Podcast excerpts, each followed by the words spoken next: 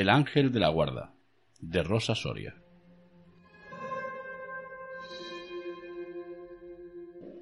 Su mirada se perdía en el vacío y las lágrimas afloraban nublando su visión. Tenían razón. Había perdido la capacidad de discernir el bien del mal. Se había convertido en un monstruo capaz de cualquier cosa, como ya le dijeran tiempo atrás, en esos días que luchaba por olvidar y en los que ignoraba las palabras de todos. Dos hombres yacían muertos por su culpa, por sus manos. Él salvó a su ángel, pero pagando un precio demasiado alto. ¿Hizo lo correcto? Lo cegó la ira, dejándole ver un único camino de salida, uno que lo perseguiría el resto de su vida. Se enjugó las lágrimas y bajó la vista. Un paso lo separaba.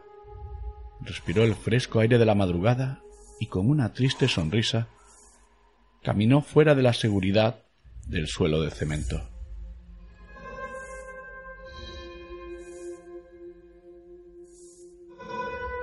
Al abrir los ojos, sintió la aguda puñalada de la luz reflejada en el blanco de las paredes, del suelo, del techo, incluso él vestía de blanco. Se detuvo un momento e intentó observar a su alrededor.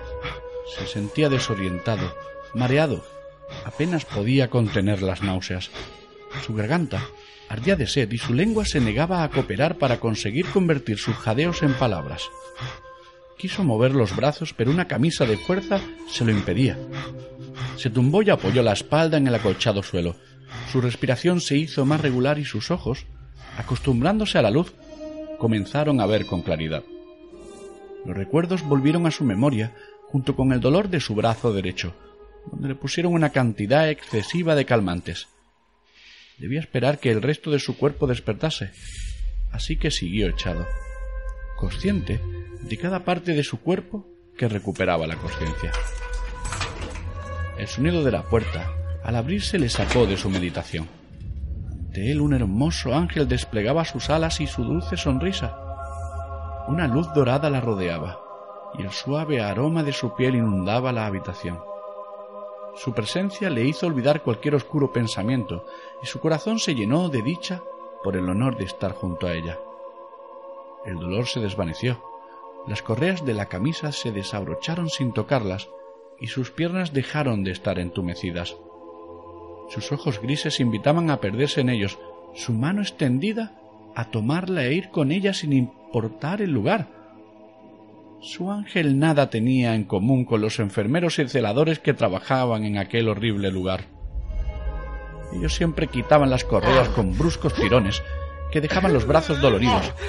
A veces incluso se mofaban de las quejas de los pacientes o de sus lloros. Les hacía sentirse superiores, aunque a él le temían. La primera vez que se rieron le partió la rodilla a uno de los celadores. Entonces fue él quien empezó a reír. Las marcas que le dejaron desaparecieron en unas semanas. Aquel desgraciado dejó de trabajar en el centro. Nadie lo echó en falta. Sin embargo, su ángel se había arrodillado a su lado y con cuidado le ayudaba a sacar los brazos. Le preguntó si le dolían, pero él no podía responder, tan solo sonreía le ayudó a levantarse a pesar de que él pesaba casi el doble que ella y medía unos treinta centímetros más.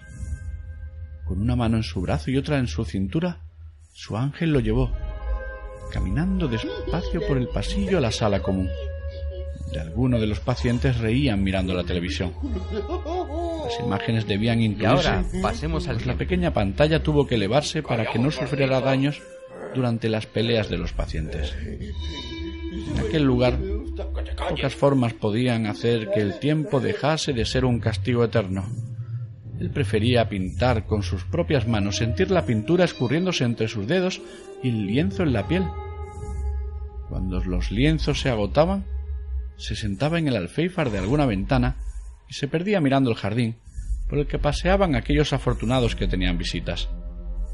Él nunca tuvo una así que dejaba que su imaginación fuese quien le llevase a pasear entre los árboles. Su ángel, que iba disfrazada de enfermera para pasar desapercibida, lo dejó allí y se marchó. Dijo que tenía algunas cosas que hacer, pero volvería pronto.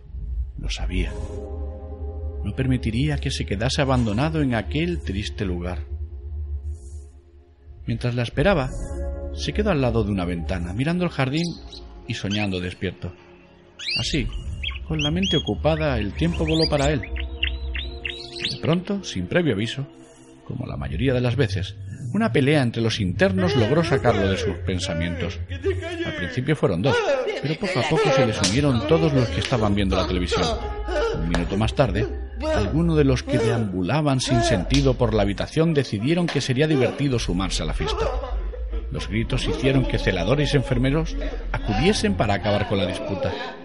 Él conocía de sobra qué hacer en momentos como ese, quedarse en el rincón más alejado, esperar a que pasase la tormenta, o a que llegasen las enfermeras para acompañar a los internos que no causaban problemas a sus habitaciones. Apartó la vista de ellos. Le hervía la sangre ver cómo actuaban. Los que separaban a los pacientes, especialmente los más grandes, utilizaban su fuerza sin importarles que pudieran hacer daño a alguien. Les daba igual. Solo era un puñado de locos. Les había escuchado ese comentario en más de una ocasión. Detestaba el abuso. La visión de lo que ocurría despertó un recuerdo cuyos fragmentos le azotaban la memoria. Apenas podía distinguir unas manos que le golpeaban y otras que le agarraban. Escasos detalles para entender qué le sucedió de forma inconsciente, se llevó la...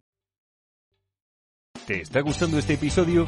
Hazte fan desde el botón Apoyar del podcast de Nivos.